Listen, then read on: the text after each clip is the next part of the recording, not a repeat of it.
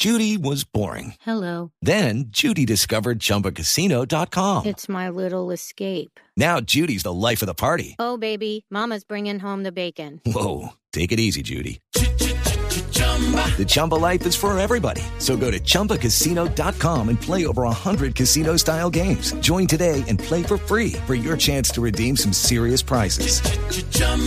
ChumbaCasino.com. No purchase necessary. Void where prohibited by law. 18 plus terms and conditions apply. See website for details. Los hechos que le interesan a la gente en El Radar.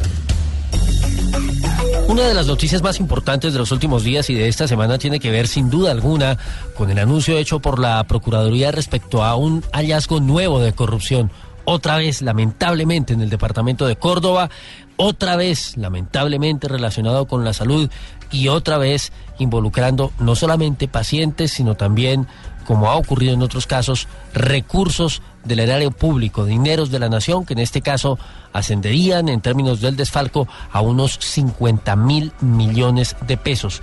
Pero lo más grave es la afectación de los derechos de quienes realmente son eh, las personas que necesitan una atención prioritaria en estos casos. Por eso hemos querido invitar al radar a Denis Silva, el es vocero de la Asociación de Pacientes de Colombia. Señor Silva, muy buenas tardes. Wilson, buenas tardes, ¿cómo ha estado? Muy bien, ¿qué les han contado a ustedes acerca de este cartel del SIDA que según el procurador es eh, bien eh, complejo porque el de la hemofilia no sería sino un juego de niños? Grave. Eh, lo que nosotros eh, conocemos es lo que el señor eh, procurador ha publicado en medios de comunicación, eh, donde aparentemente estaban pagando servicios no post o fuera de los planes de beneficios con recursos de rentas cedidas que son los que manejan las gobernaciones. Esto es vergonzoso, pero no sé qué es más vergonzoso, si este cartel o el silencio de los ciudadanos al darse cuenta que nos roban los recursos de la salud y no pasa nada.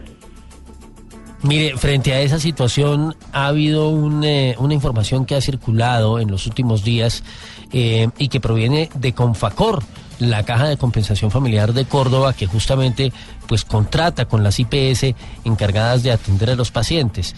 Y la denuncia va en el sentido de que aparentemente se entregaron mercados y se entregaron dineros en lugar de medicamentos y de los tratamientos.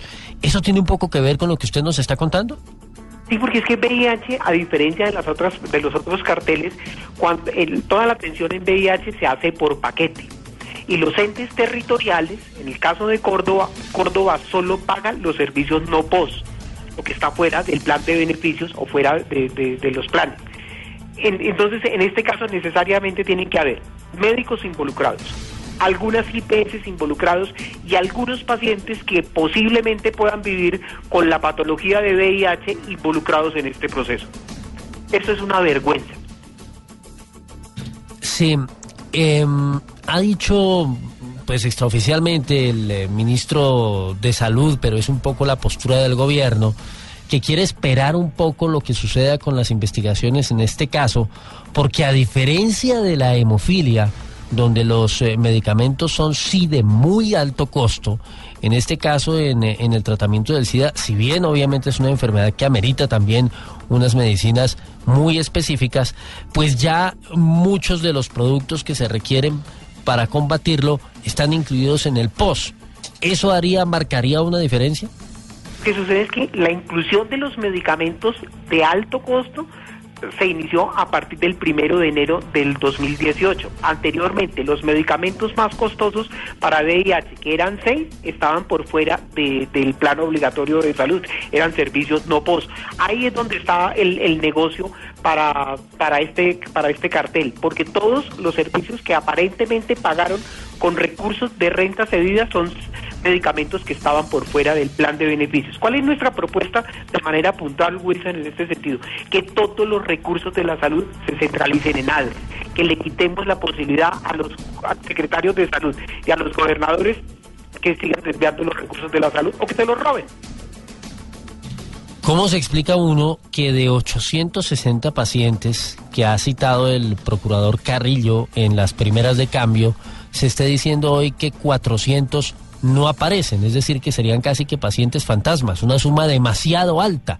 Eh, En el caso de la asociación, ustedes, digamos, ¿qué, qué tipo de, de información reciben en estos casos? No sé si haya un control que ustedes también puedan hacer una veeduría para ayudar en este tema, porque es eh, claro que desde los entes territoriales eh, o no se hace o sencillamente no interesa por el mismo cáncer de la corrupción.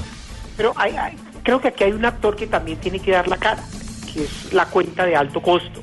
Todas las IPS y las EPS están en la obligación de reportar qué número de pacientes tienen y qué servicio le están prestando a los pacientes que viven con VIH. Entonces sería muy interesante preguntarle a los señores de, de alto costo por qué nunca se dieron cuenta que 400, casi 500 pacientes eran fantasmas. Y mes a mes están en la obligación de reportarle a la cuenta de alto costo. Entonces creo que aquí hay una responsabilidad de la cuenta de alto costo, hay una corresponsabilidad de la Superintendencia Nacional de Salud, porque hace rato venimos denunciando el carrusel de la salud, cómo funciona en Córdoba, y el señor superintendente Norman Julio, que con documento en mano denunciamos todas las irregularidades, nunca hizo nada. También hay una responsabilidad directa con la Federación de, Municipios, porque no han elevado la voz de, pro- de protesta frente a este nuevo cartel. Sí, ¿cómo es el tema? Porque hay oyentes, obviamente, que no lo entienden muy bien eh, del funcionamiento de, de esto de la cuenta de alto costo. ¿Quién se encarga de administrarlo? ¿Quién lleva el control? ¿Quién tiene los listados a mano y quién sabe cuántos y cuáles son los pacientes? Es un, es un consorcio adscrito al Ministerio de Salud, depende de- del Ministerio de Salud, se, ma- se maneja con recursos públicos y la función de, estos, de estas personas de la cuenta de alto costo es verificar que todas las EPS y las IPS mensualmente envíen la información de cómo está la atención en temas de VIH eh, eh, y pacientes renales de manera puntual. Entonces nosotros en Colombia deberíamos tener claridad cuántos pacientes hay que, viven con VIH, con VIH, de esos 75 mil que especulamos que hay, de esos cuántos están eh, recibiendo tratamiento, en qué EPS están, qué tipo de tratamientos. Entonces hay una corresponsabilidad directa con los señores de la cuenta de alto costo. Porque este desfalco no se dio en un mes, es un proceso que lleva mes, varios meses donde los señores lo que estaban era pasando cuentas, la cuenta de alto, de alto costo auditaban y les pagaban por servicios que nunca prestaban. Sí, justamente. eh, lo que se ha dicho es que eh, el, el desfase, el cambio, digamos, elevadísimo en la cantidad de pacientes se dio entre el año 2015 y el año 2017. Eh, en, en las cuentas de ustedes o en ese aproximado que tienen de 75 mil pacientes hoy eh, por el VIH, ¿tienen desagregado cuántos estarían en Córdoba? No, porque el Ministerio de Salud se demora dos, tres años en publicar las, las cifras. A la fecha no han publicado las cifras estadísticas del, del 2015 y tenemos una cuenta de alto costo, tenemos un observatorio de VIH y no tenemos información en línea. ¿Y en el número de casos nuevos reportados tampoco? No, el ministerio no saca las cifras oficiales, entonces todo el mundo trabaja con cifras de especulaciones o cifras que puede manejar OPS o en su momento cuando estaba la oficina de, de ONUCIDA en el caso para VIH. Denise, eh, yo decía hace un momento que esto es, eh, digamos, el resultado de otra enfermedad, que es el cáncer de la corrupción, pero voy a apoyarme, digamos, en la primera palabra para preguntarle si en el caso de esa enfermedad del cáncer, que se ha vuelto lamentablemente también común en nuestro medio, en Colombia y en otras latitudes, hay información de eh, comportamientos y de episodios similares. Recordemos que el, el señor ministro hace unos meses denunció que algunas IPS en Barranquilla a pacientes que viven con cáncer no le aplicaban la cantidad de medicamentos que el médico ordenaba, sino aplicaban una dosis inferior.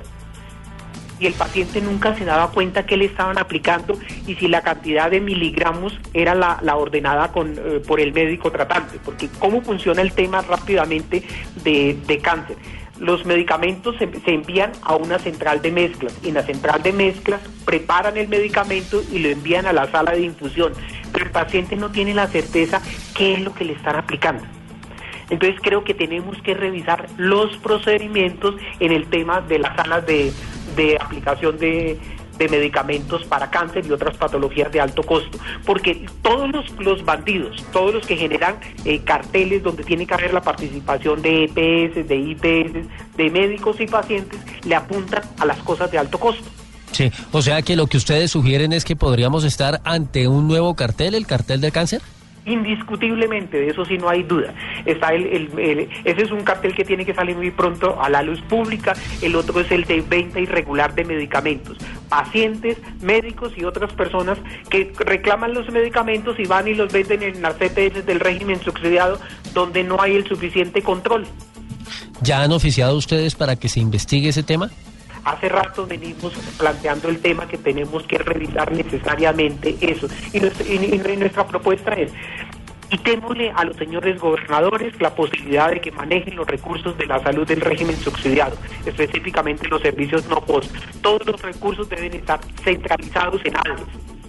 Es una forma de blindar y de, de ir acabando los carruseles pareciera que ya nos, no- nos, nos estamos acostumbrando a vivir de, cartel en cartel.